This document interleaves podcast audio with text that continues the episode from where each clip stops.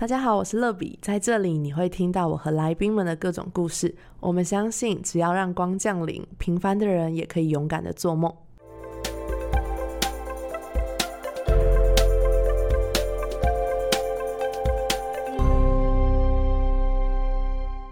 欢迎光临，我是乐比。今天这一集节目呢，就是很特别，是完全没有仿纲的。因为其实我到现在也还不是很清楚我们要录什么。对，因为这些来宾是我非常好的朋友，然后也是很常见面的，算是创作者的同事 朋友。所以我们来欢迎十字架概念店的主理人 Nick。大家好，我是 Nick。对我们是每天见面的同事。Nick，你还记得我们是在 IG 上面认识的吗？你还记得什么情况吗？是谁介绍我认识你吗？应该不是我自己。我记得吧，我不知道是我先私讯你，还是你先私讯我啊？我要现在马上来看，真的是久到一下，那要划一下。有人啊，我想到了，我想到了，就是因为我认识胖爷日记的主理人就是香香嘛，然后香香之前有去参加你在台中的一个展览，然后我就有看到他跟你的品牌有。我那时候想说，是不是做一个对，但是那个是联名还是合作？知道我，可是我记得好像是有人贴你的 IG 给我看，然后觉得哎蛮有趣，然后应该是我主动去敲你，然后刚好在就是我们要做那个第一次做的 IG 的串联活动之前，可能前一两个月吧，那次应该就是你，你算你跟香香是主要的，就是发起人，所以你就把我放进去这样子，对。哎，我看到我们第一次对话是在二零二二年的三月二十五号，然后你讲了一句很好笑的开头，你说“您的”，你写“您”哦，而且还用“您”哦，“您的 IG 看起来很有趣”，好像个老人哦，糟糕！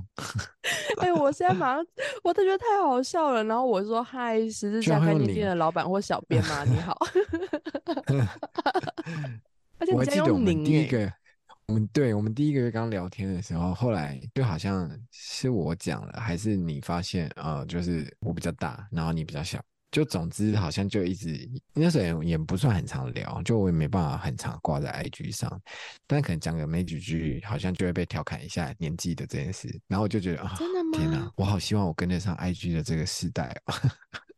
哎，可是我平常都会，就是我平常都会叫你。我没有受伤啦，我不是，不是，我不是那个意思。你是因为这个吗？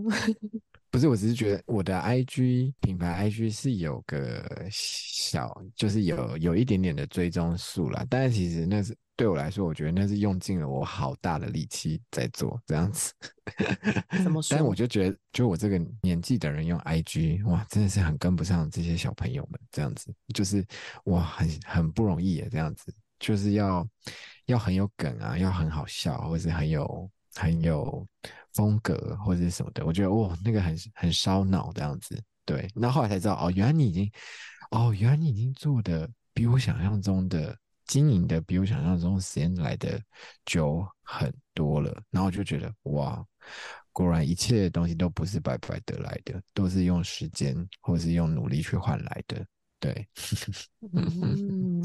因为我们一开始在 IG 上面认识，也算是透过我们的社群的影响力，想要做一些信仰的串联。对啊，那时候我也花蛮多时间在上面的，有搜寻一些，就看看哦，原来。蛮多人在做这样的事情，这样子，然后用不同的方式在创作，这样子，就原来有这么多像你一样的图文创作者在做这件事。哎，我用你哦，我没有用您了，拜托，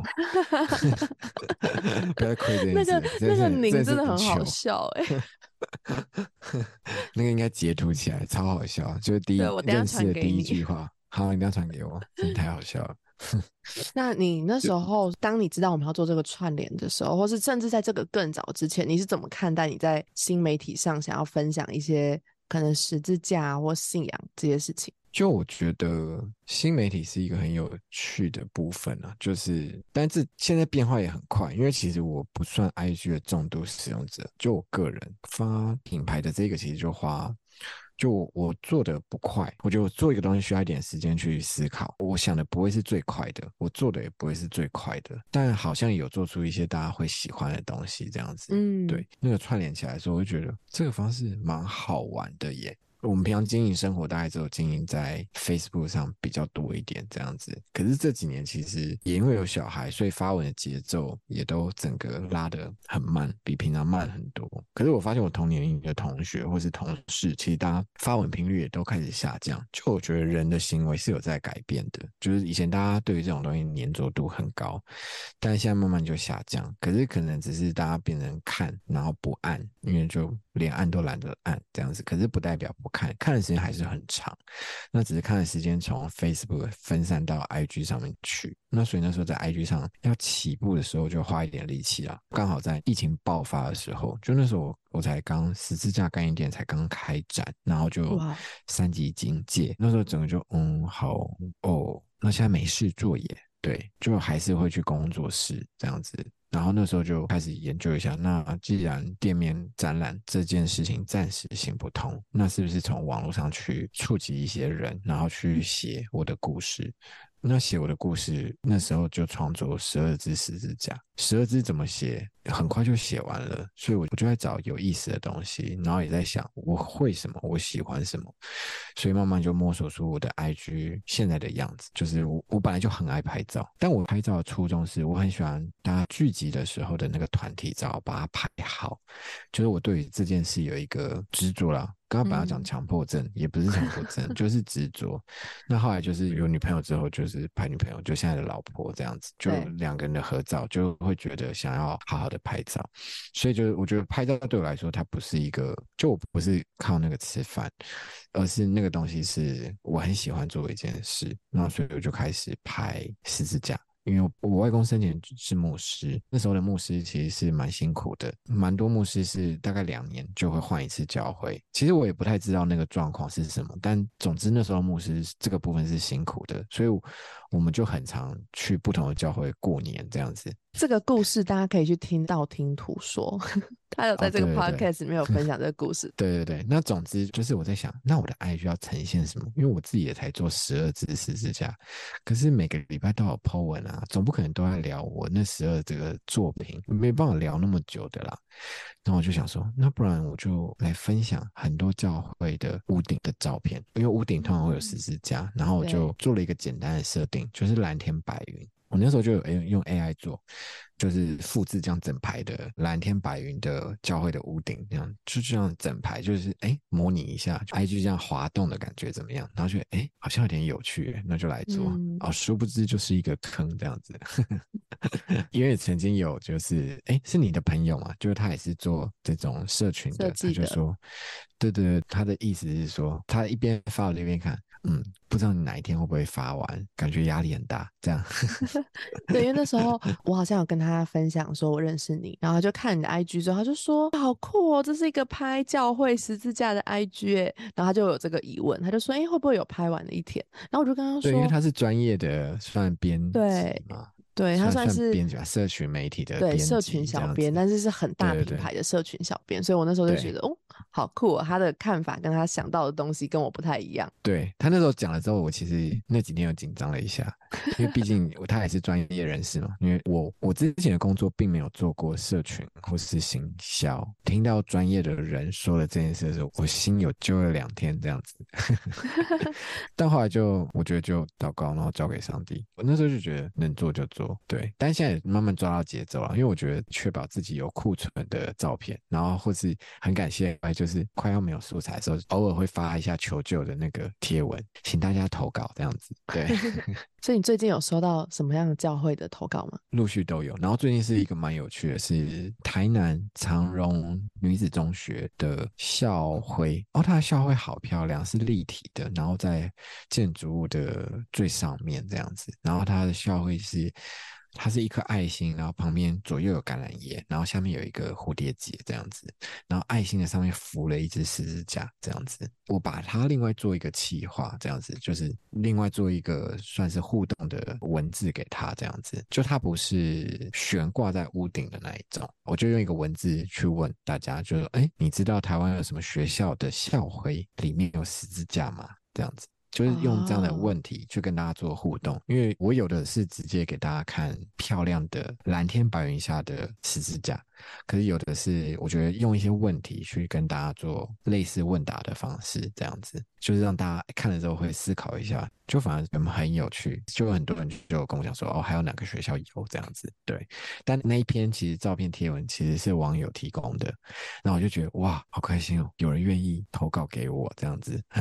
嗯，就 让你有一些素材。对，就是女朋友来那个时候，就是我都是揽在身上，自己骑摩托车去拍，自己开车去拍。有时候是旅行的时候拍，有时候是上班稍微绕一下远路去拍。就是那个时候跟这个时候的状况就不太一样，这样子。我其实之前就是刚认识你的时候，我有想过要投稿我们教会的十字架给你。可是呢，因为我们教会是在一个大楼里面，就是在一个城市的建筑物里面，所以我们不可能挂一个十字架在那种共用的大楼，所以我们完全没有十字架。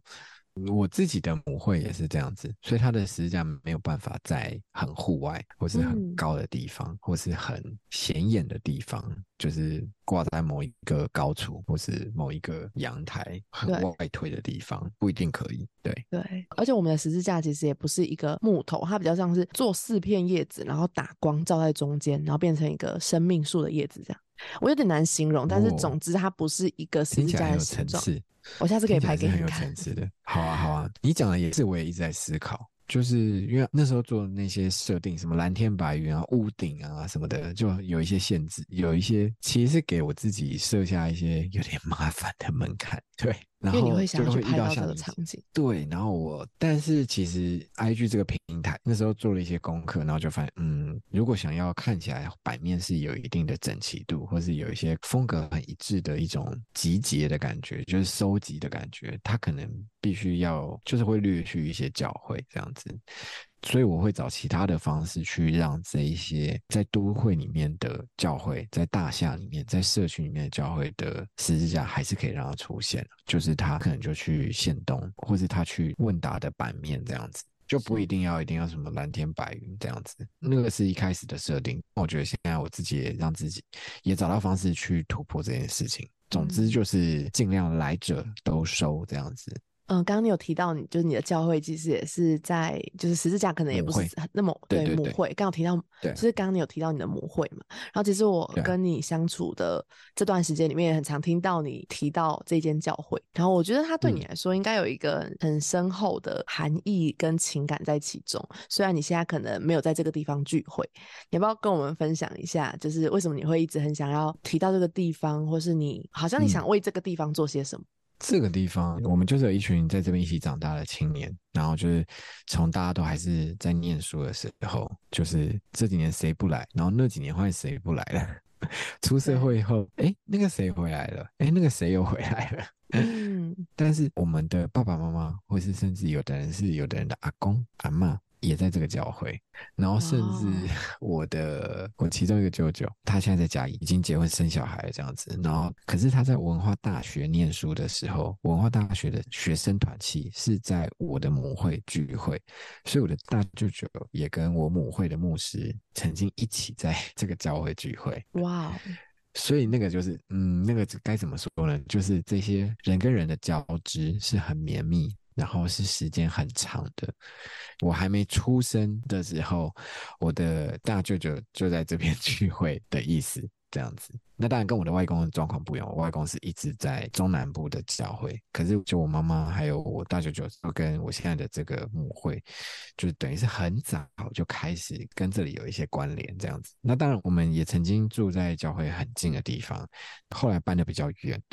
但我还是有再回来这个地方聚会，这样子。就是它是好几个不同时期啊，但我觉得我在这个地方经历了，就是我的主日学时期，就最早的时候，就是那时候会被妈妈，对，那时候会被妈妈拎去教会的时候，这样子，对，然后就是就在这个地方了，对，就在这个地方。不过教会的据点有搬过一次，但两个点其实新旧堂的位置其实差个两三百公尺而已，这样子，对，等于是我是在这个地方固定参加主日学，然后认识上帝，进入这个信仰。这样子，对，嗯，而且你刚刚有提到一个，就是你的外公可能两三年就要换一间教会，可能到不同的地方去服侍，所以你去很多教会吃过年夜饭。对我觉得这个对我，因为我是 第一代基督徒嘛，所以就是我听到这样的故事，我会觉得很特别。我一直以为对每一个人一生就是委身在一间教会里面，除非他可能是去宣教或是他结婚。我一直以为一个人就是会一直在一个地方，一直到他人生的最后一刻。所以我就听到哦，原来有两三年要换换教会这个故事，就还蛮特别的。对啊，所以牧师或是牧师的小孩，其实后来就现在自己当爸妈了，就知道牧师的家庭其实蛮不容易的，因为搬个家，哇，那真的是牵扯很多小孩的学校啊、转学啊什么的，哇，搬东西其实只是其中一件事。更不容易的是，就是每个人都是换一个环境，就是要重新就定位，那个代价都蛮大的，心理的代价都蛮大的。对啊，不只是换环境，可能朋友啊，或是跟这个教会的弟兄姐妹的一些情感。对，嗯。就是认识你之后，也可以说照镜子吗？就是我会想一下我的经历跟你的经历，我身边的同才就是跟我 close 的这些人，他们是跟我一起长大的，就是一起经历主日学，一起认识上帝，一起从小时候的营会开始参加这样子，然后到国高中啊，国高中我就拜拜了，我就没有在教会，然后是到出社会又再回去，对，然后嗯。出社会回去当然也很有趣啊，就是哎，我们在就学时期遇不到的人，反而出社会之后遇到，就哎，你也在这个教会，哎，奇怪，我以前怎么都没遇过你，然后他也说，我以前没遇过你，那那你去哪里？嗯对嗯，没有啊，我我我就是多久会回去一次啊？然后对啊，我也是多久会回去一次啊？就就反正很有趣啊。出社会之后，就是真的，因为大家都长大了，那大家其对实父母亲在这，那就算就业之后没有来稳定聚会，但其实有一些聚餐、餐叙，或者是现在大家有小孩了，其实大家都还是会私下一起出去这样子。所以我觉得一起在教会长大的孩子，还是会有一份特别的情感，就是、嗯那叫什么羁绊嘛？对，好日系的一个词哦。呃对我用了一个比较日系的词，对我觉得那个是对我来说好像是一个蛮重要的支持啊，情感上的支持。就是，即便我现嗯在去了别的教会聚会这样子，但我还是会觉得很想念他们。嗯，我小时候其实有一段时间去主日学，然后我那时候去的就是一个在彰化的算地方教会，他那个教会也是那种三四代都是基督徒。我小时候去的时候，我反而是觉得我很格格不入诶、因为他们每一个人都是亲戚啊，就是那个教会里哦面只有四五个对对。姓氏，然后大家都是亲戚，然后我就觉得我爸妈也没有来，就是我跟我妹妹两个人去，然后我就觉得我每次来这里都觉得嗯。我很像局外人，那我就自己没有办法融入，然后后来我就就没有办法很专心在教会的那些活动里面，是不是？哦，可是我就是当时我不信耶稣，所以我没有办法。哦哦，懂。当时是很羡慕他们，就觉得哇，大家一起来教会这种感觉很棒。可是我嗯就是觉得我人生比较想要靠自己。当时候，可以理解那种情感，对，因为我也有，那你是怎么看待第一代基督徒？因为我们每天都见面嘛，对，就你会看得到我分配时间的样子，然后我也会看得到你分配时间的样子。虽然我当然下班没有跟踪你啦，但是我大概知道你在忙一些什么。就是比如说你今天几点一定要离开，因为你等一下要赶去，可能是学校，可能是小组，可能是要去开门，因为有活动什么的。对，就我觉得，我看到你在你们教会参与的样子，就我觉得是很有想法的，是蛮积极的。就你会觉得，我礼拜几跟礼拜几，我的时间就是给教会，我的时间就是给我的小组，我的时间就是给这群人，我的时间就是给了神，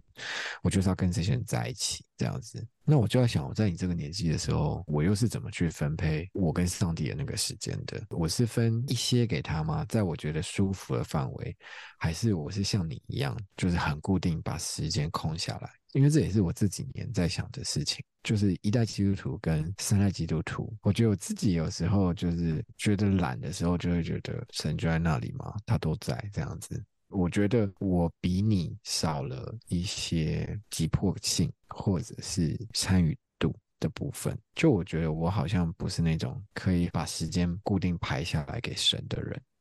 可是你可能叫我做一个短宣的活动，那种瞬间要很爆发力的活动，我好像可以。可是你说要很规律、很有纪律的排小组的时间或者什么，我觉得我还在找那个节奏。我觉得现在才从我们的同事们，我们这边其实一代基督徒蛮多的。我觉得从你们身上感受到的东西，反而我觉得它更像是一种生活的态度，它是内化在你的生活里面的。信仰就像喝水一样，就是那是一个很必须的东西。就是我每天都会祷告，每天都会感谢，我每天都会祈求，每天我都会跟神交通。它就是这么的必须，然后他就是很固定的把时间排给上帝。就是我觉得那个是我现在的功课，就我敢不敢排这么多时间给上帝？我觉得我终于看懂这件事了。对，是不是因为我的小性，所以让我不敢排这么多时间给上帝？这个是我现在在想的事情。因为我觉得现在基督徒像我自己，或是我们的家人，因为以前我们去教会大部分是被 push 的，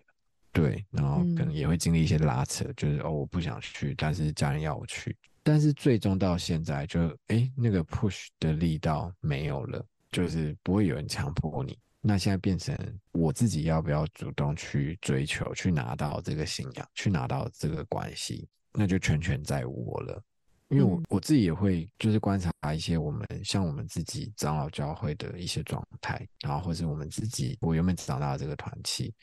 就是会感觉到有一些蛮大比例的人，其实他们跟上帝的关系是越来越远的。然后那样子会提醒我，那我是不是应该做点什么，还是什么的？可是又具体来说，我能做什么？那我觉得应该就是回到我自己，就是更认真的去思考我跟神的那一份关系到底是什么。我看你分配时间样子，我就会觉得，哇，你现在所经历的丰盛，可能十年后的你应该会感谢现在的你自己的那个样子，但现在的你可能。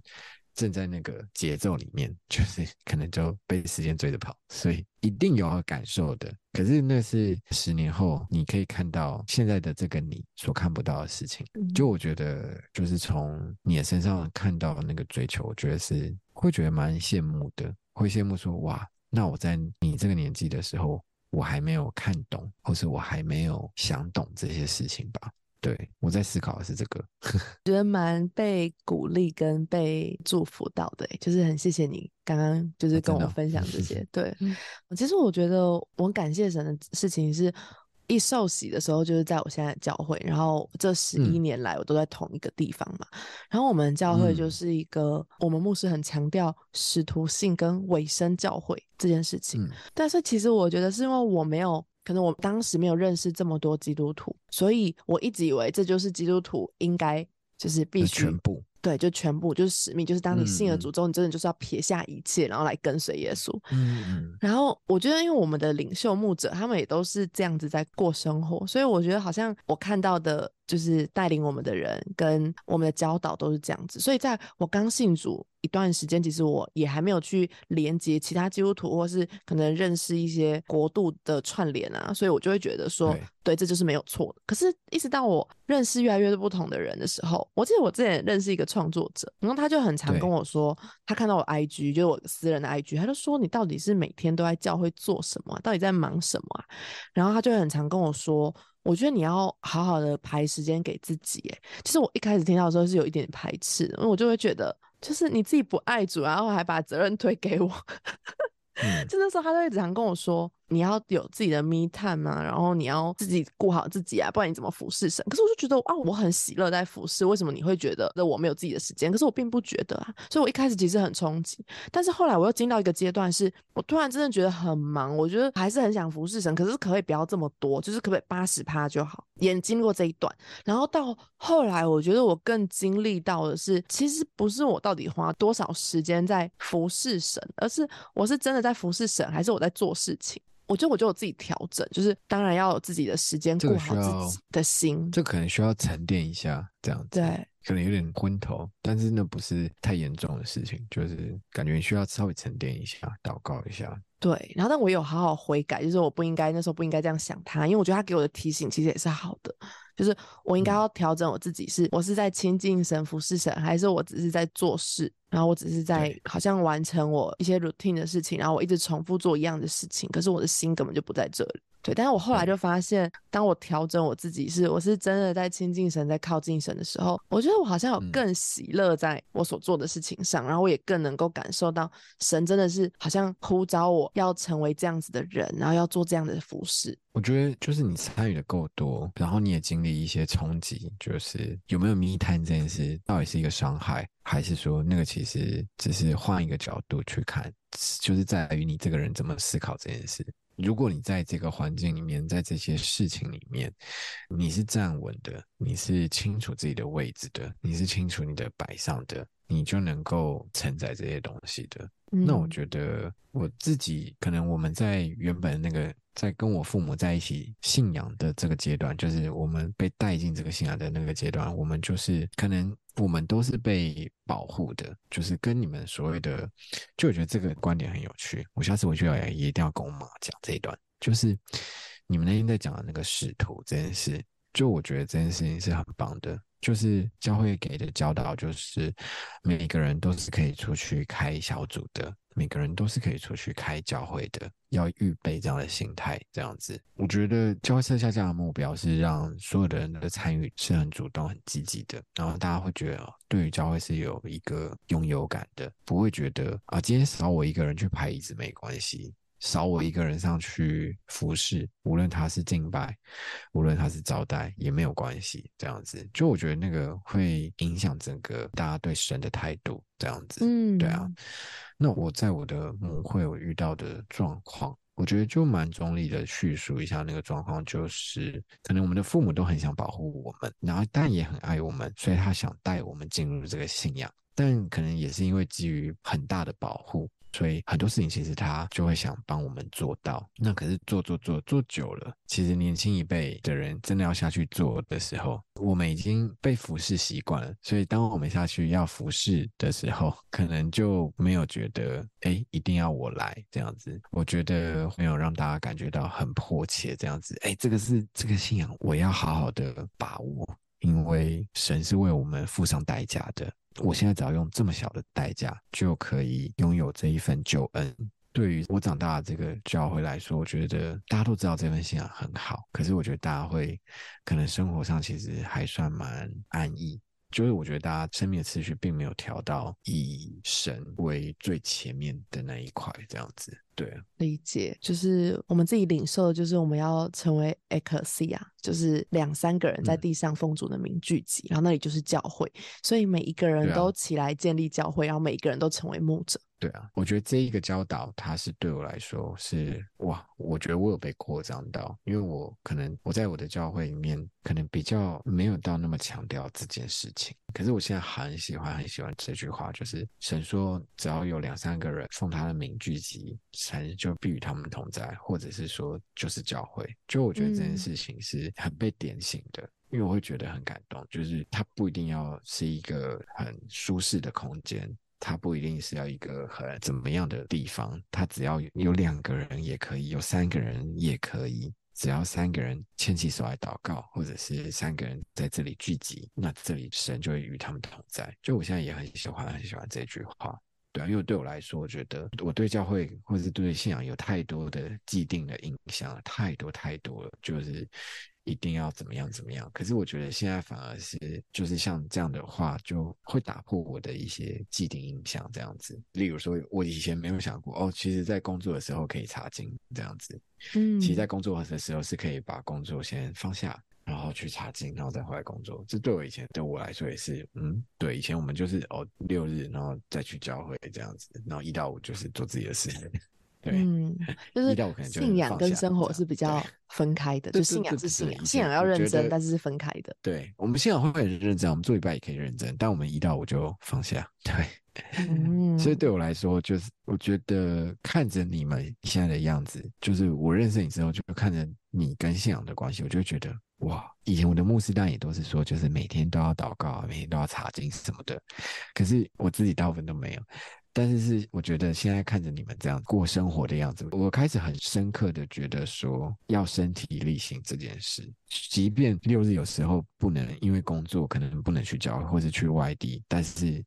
那我另外都会找时间想要去渴求神，因为像我现在我就会以前我不会这样，我现在就会很把握做家事的时间，像今天是因为跟你在录音嘛。如果平常这个时候应该是可能收拾一下厨房或者是小孩吃的东西，那我就会戴耳机，然后就是在 YouTube 上面听一些讲道，这是以前的我从来不做的事情。哇，所以也有改变你的一些生活习惯诶。对，因为以前就是以前在母会真的是查经的时候，就是牧师有来啊，那我就来听这样子。嗯，就是三代基督徒真的到后来就是皮一皮这样子，可是现在的我不一样啊，就是我会觉得我想要多听一些，还有没有这样子？就我觉得我会有那个心态，可是那个是我觉得遇见你或者遇见我们现在这个一起工作的这个团队之前，其实我没有那个心态。哇，我刚刚在跟你聊的时候，我就想到一段圣经的话语，就是神的话语就是被揭开就会发出亮光。我就觉得你，哎，你是领受了一段神的话语，我觉得你的生命好像也被就是神的话语更多的感动，嗯，还蛮感动的。对。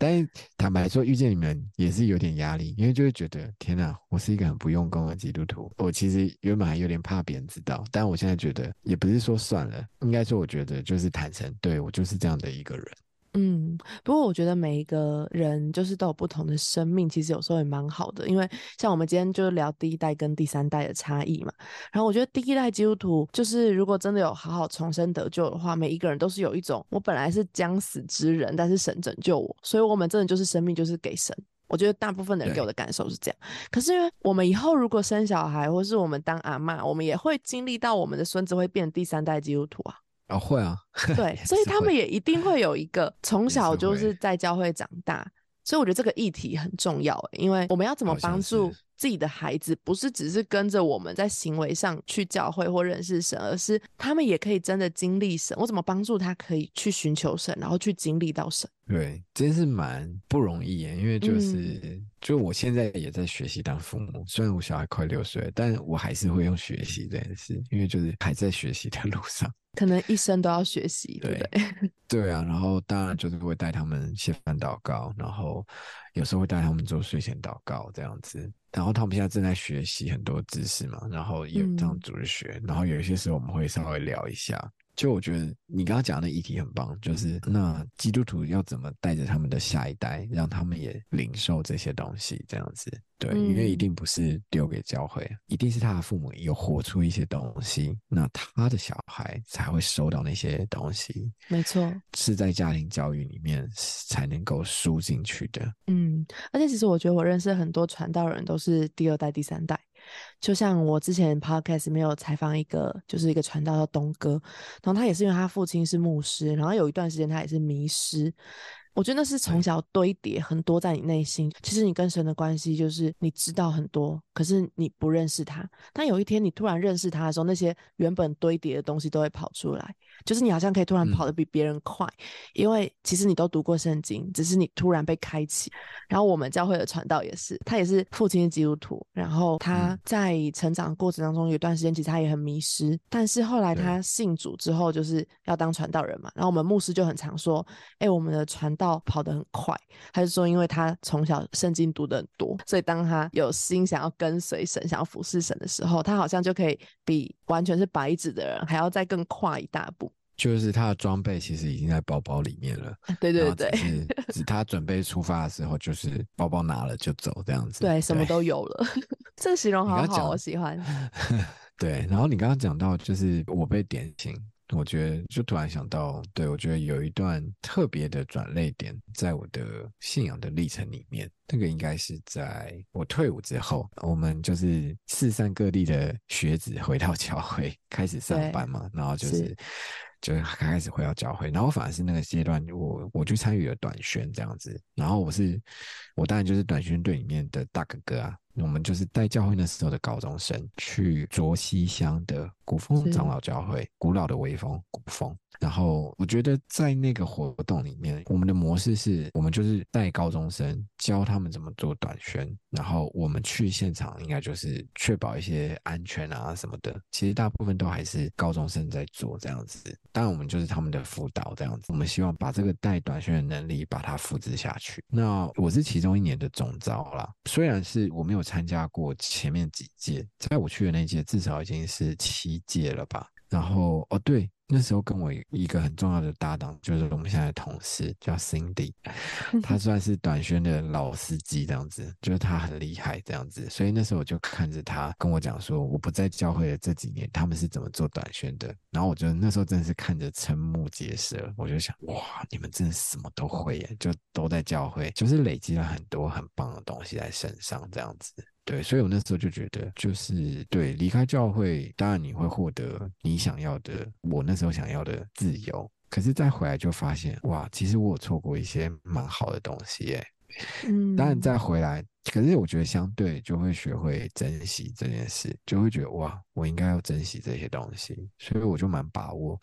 那一两年才刚出社会，还算可以请假的阶段，然后跟着他们去短宣。然后我觉得在那边就是。跟着古风教会牧师，我觉得就有好多的，就好像是我刚刚叙述，我观察你的样子，就是我那时候就会观察牧师他们的样子，然后我就会觉得，哇，他的生活里面很单纯，就是因为部落其实不算特别大，然后他的生活其实就都在部落里。面，然后部落的人有什么事情就会来教会找牧师。那牧师的生活也很单纯，他就是让教会能够运作。然后部落有什么事情需要教会支援，部落的谁有需要帮助，他就是会去做一些协助这样子。可能周三、周五晚上可能有妇女团契。然后有圣歌队，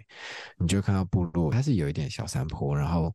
变暗了嘛，那就只剩路灯，就暗暗的。然后跟有在家的人就有简单的灯光这样子，然后就看到大家陆陆续续来教会。就我觉得那个是很单纯的生活的样貌。去那边才发现，其实人其实没有需要那么多的东西，你心里需要其实不多，其实就是一份很扎实、很确实的平安而已。所以我反而是在那边待在部落里面，然后跟着小孩在一起。我觉得我反而很单纯的重新看见信仰的本质到底是什么，就是。就是我们在台北，然后就什么都有，然后我们一直在追求，就是我们不去教会，可能去追求学业，我们觉得我们很认真念书什么的。那时候了，可是我反而觉得在部落，真的牧师也很接纳我们。牧师就说，古风教会是算是两个牧师，一个是阿布斯牧师，然后他先生是达亥牧师这样子。然后就他们夫妻都很接纳我们，就说很喜欢我们教会的孩子来，因为他觉得我们教会的孩子来就是很单纯陪伴他们教会的孩子，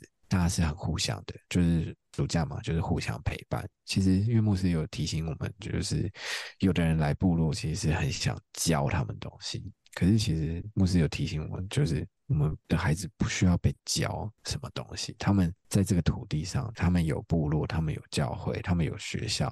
他们其实都有很好的学习的能力。那其实我们聚集，其实是因为神聚集，然后彼此陪伴，相互效力，然后我们就是做在教会里面做的事情，唱诗歌、敬拜，然后上一些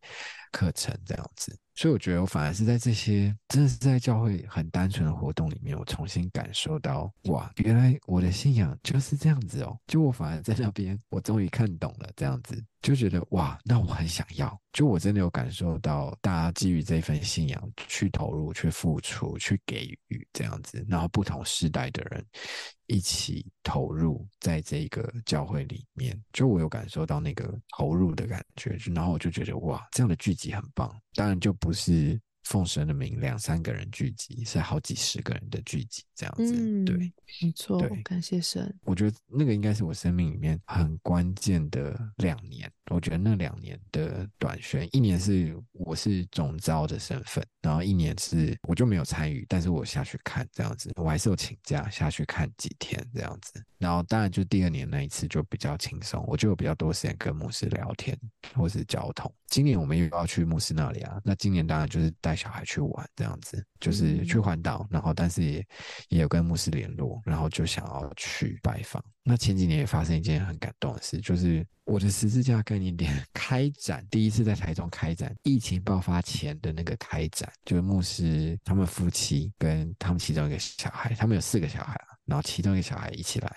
他们从花莲开车到台中，只为了参加我的开幕，然后我就觉得天哪，也太感动了吧！哇，从花莲特别过来耶，对他们是从花莲开车到台中市，然后参加我的开幕茶会这样子。对，真的很被爱耶，就是千里迢迢的。我那时候一直很不好意思邀请牧师，对，因为我觉得就是基本上我在做的事情其实就是商业活动，那我会觉得说让牧师来参加这种商业活动好像有点不好意思这样子。可是牧师就一口答应，而且那天来现场还很开心的跟我说：“我们就是要来啊。”你都开口了，我们就是要来这样子，就是一定要来支持你这样子。然后我就觉得天哪，超完全不知道怎么表达心里的那种感动。真的哇，好感动哦。对，而且你们其实就是在短宣的时候才有相处哎。对啊，我们平常其实 daily life 里面是遇不到的，就是平常的日常里面是没有他的，是见不到的。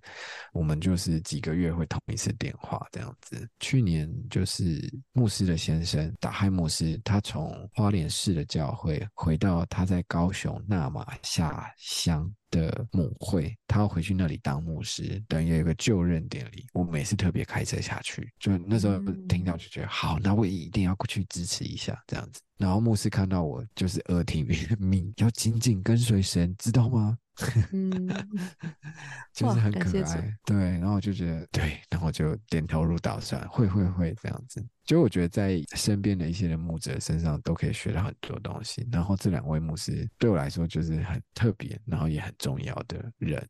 嗯，他们真的是牧者，哎，就是在带领群羊跟看守，对，保护大家的。他们就是那种会往前走的人，这样子，对，就是不管遇到什么状况，就是会往前走这样子，对，嗯，感谢神。今天最后就是想要，就是我们可以分享一下，就是我们刚刚聊了很多信仰，然后虽然我们可能是不同的阶段或是不同的经历啊，然后信仰的浓度或是状态不太一样，可是我们其实都会领受神呼召我们要做的事情嘛。对，想要就是听听就是 Nick 你的分享。我就是在我喜欢做的事情里面去分享我所看见的感动，这样子。我自己本来就很喜欢做新的事情，所以我也很喜欢那一句圣经节，就是神是做新事的神。嗯，然后上一次我们跟几个朋友的那次聚会，我也听到就是好像有人讲到这一句话，所以他们也在做一些不一样的事工。所以我觉得在教会里面很需要做新的事情。我在这些图文创作，我在 IG 的这一块可能会被分类到同一个类别的人们，就是做图的人们里面。我也算是努力的在做新事，就是我找一个我喜欢的事情，然后我觉得美的事情，然后在上面堆叠我所经历的感动，然后可能是用漂亮的照片，可能是教会的照片。我觉得这件事我还是蛮很喜欢很喜欢，然后我想要继续做下去。我觉得在这件事情上去堆叠出属于神的影响力在上面，这样子对。然后我一直在提醒自己说，就是这件事情是很希望不要被影响到，就是无论我去到。哪里？无论我生活里有什么变动，都希望这件事情能够持续，因为我觉得它好像是我跟上帝沟通的一个管道，或者是我去见证他的一个方式，这样子。对，就我我当然有曾经有觉得会有点拍不下去了，就是没有素材了。可是我现在我反而是交托给神这样子，我觉得说神如果要让这条路通，那他就会为我开路。那我只要做好我能做的，剩下的我就交给他。所以新媒体这件事对我来说还是一个蛮重要的。我希望可以继续的累积下去，这样子。感谢神，我今天听你分享了这么多你的一些经历啊，然后我也是第一次听到你分享这么多，从你的角度看我。然后哦，对我对啊，对，这是平常我们不会一直去可能说哇，你我看到你这边，然后很值得我学习，或是哇你这里很怎么样，就是可能我们很常会看到别人值得欣赏的一面。面或者是什么，但我们也不一定会花那么多时间说嘛，对不对？对啊，对啊。其实我也觉得很感谢你，就是因为我们在工作的时候，你常常会，我觉得你有一种很特别的耐心，跟就是不求回报的给予，就是你很常会主动的哦，就是说，哎，你要不要看看什么啊？你要不要去哪个地方啊？你要不要学这个啊？做这个？然后我就觉得，其实只要我们愿意，你都很愿意分享，就觉得这是一个很特别的一个胸襟，哎，就是对我来说，我觉得它是很开阔的，就是你是一个很乐意分享，然后乐意给予的人。嗯，我觉得是一开始你做串联的时候，我觉得那时候算蛮鼓励到我的。对，我觉得那时候一开始有一些交流，或是我好像有问一些问题还是什么的。那一两次的串联，就是你们在企划一些东西的时候，就我觉得在群组里面讨论，就会觉得，哎，你们好像都直接把你们学到的东西都直接讲出来，所以我就觉得，哎，这样其实蛮好的，因为就你们也没有怕被学走的感觉。我们做新媒体，就是你你永远都有学不完的新资讯，每天都要。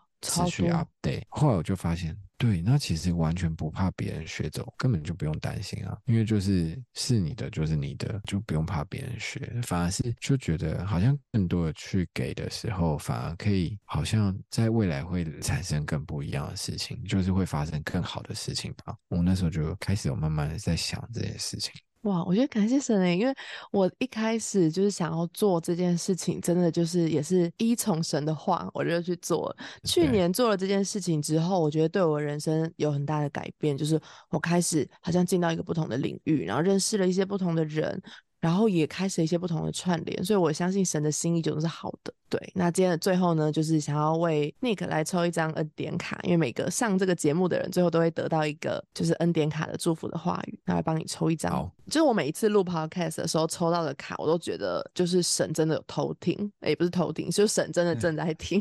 今天的标题是神的话是你生命的养分。神化是你生命的养分。对，然后经文是在约伯记的二十三章十二节。我没有违背他的诫命，我趁我珍视他的话语胜过我日用的饮食。内容是神是信实的，他的话语能带下生命，是我们生命的养分。亲爱的，当你觉得生命干枯了，或是做事提不起劲，做什么都开心不起来的时候，来读神的话语吧，不要远离他的话语。反而追求世界有限而短暂的满足，那些只会让你更干枯、更空虚。来向他祷告，祈求他给你信心，能跟随他的话语，赐给你坚持到底的行动，能持续思想他的话语。你会发现，因着这样的行动，你的生命将有活水泉源，生生不息，永不枯竭。好被鼓励哦，就是一定有偷听。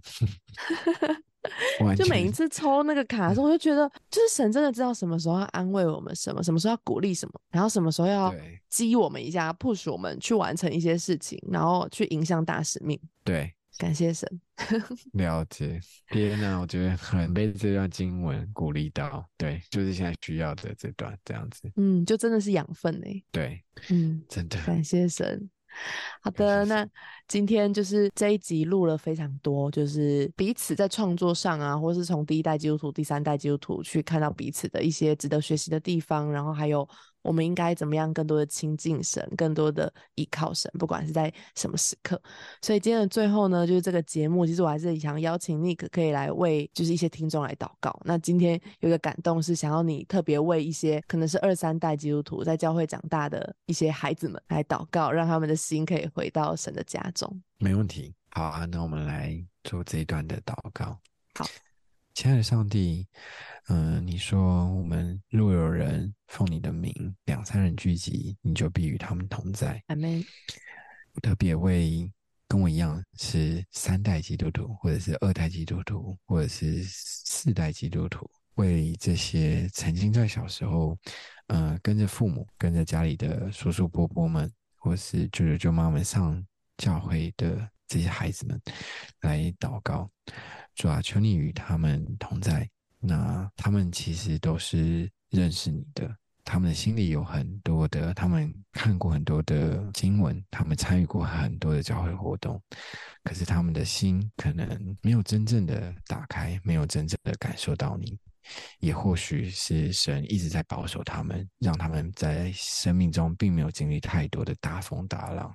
以至于他们感受到安逸，感受到舒服，所以并没有感受到一定要。紧紧的抓住这个就在距离他们很近的神，距离他们很近的这份救恩，主啊，就求你开他们的心，开他们的眼，让他们在他们的生命中，让他们在生活中有机会深刻的去经历这份爱，经历这一份从小其实就在他们家庭里面的爱，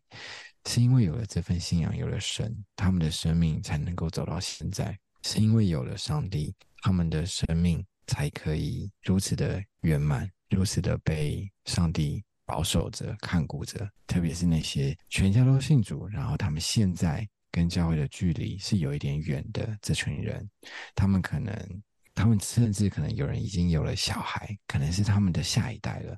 主啊，特别为他们这些人来祷告，愿他们重新找到他们与神的那一份关系，重新去建构他们的家庭，重新再把爱找回来，重新再把他们心里的那份火热找回来，找到他们与上帝一起生活的样子。与上帝靠近的那个样子，与上帝在一起的样子，那我们将一这些都交托给神，这样祷告都是奉靠主的圣名。阿门，阿门。哇，超感动的，很开心，就是今天可以听到 Nick 的分享，然后也谢谢他的祷告。那祝福所有的听众，不管你现在的状态是还没认识神，或是你对信仰有兴趣，或是你就是那个二三代基督徒，那希望每一个人的心都可以回到爱我们的天父那里去。那我们今天的节目就到这边，我们下次见，拜拜，拜拜。节目的最后，想邀请大家给欢迎光临五颗星，并且留言分享你的心得。想更多认识乐比的话，欢迎到我的 Instagram sunlight 零零七底线。我们下周见。